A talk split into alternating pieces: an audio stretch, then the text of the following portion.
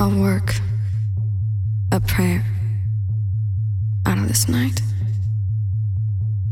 Yeah, I need a little darkness to get me going. I want it urgent, like a knife.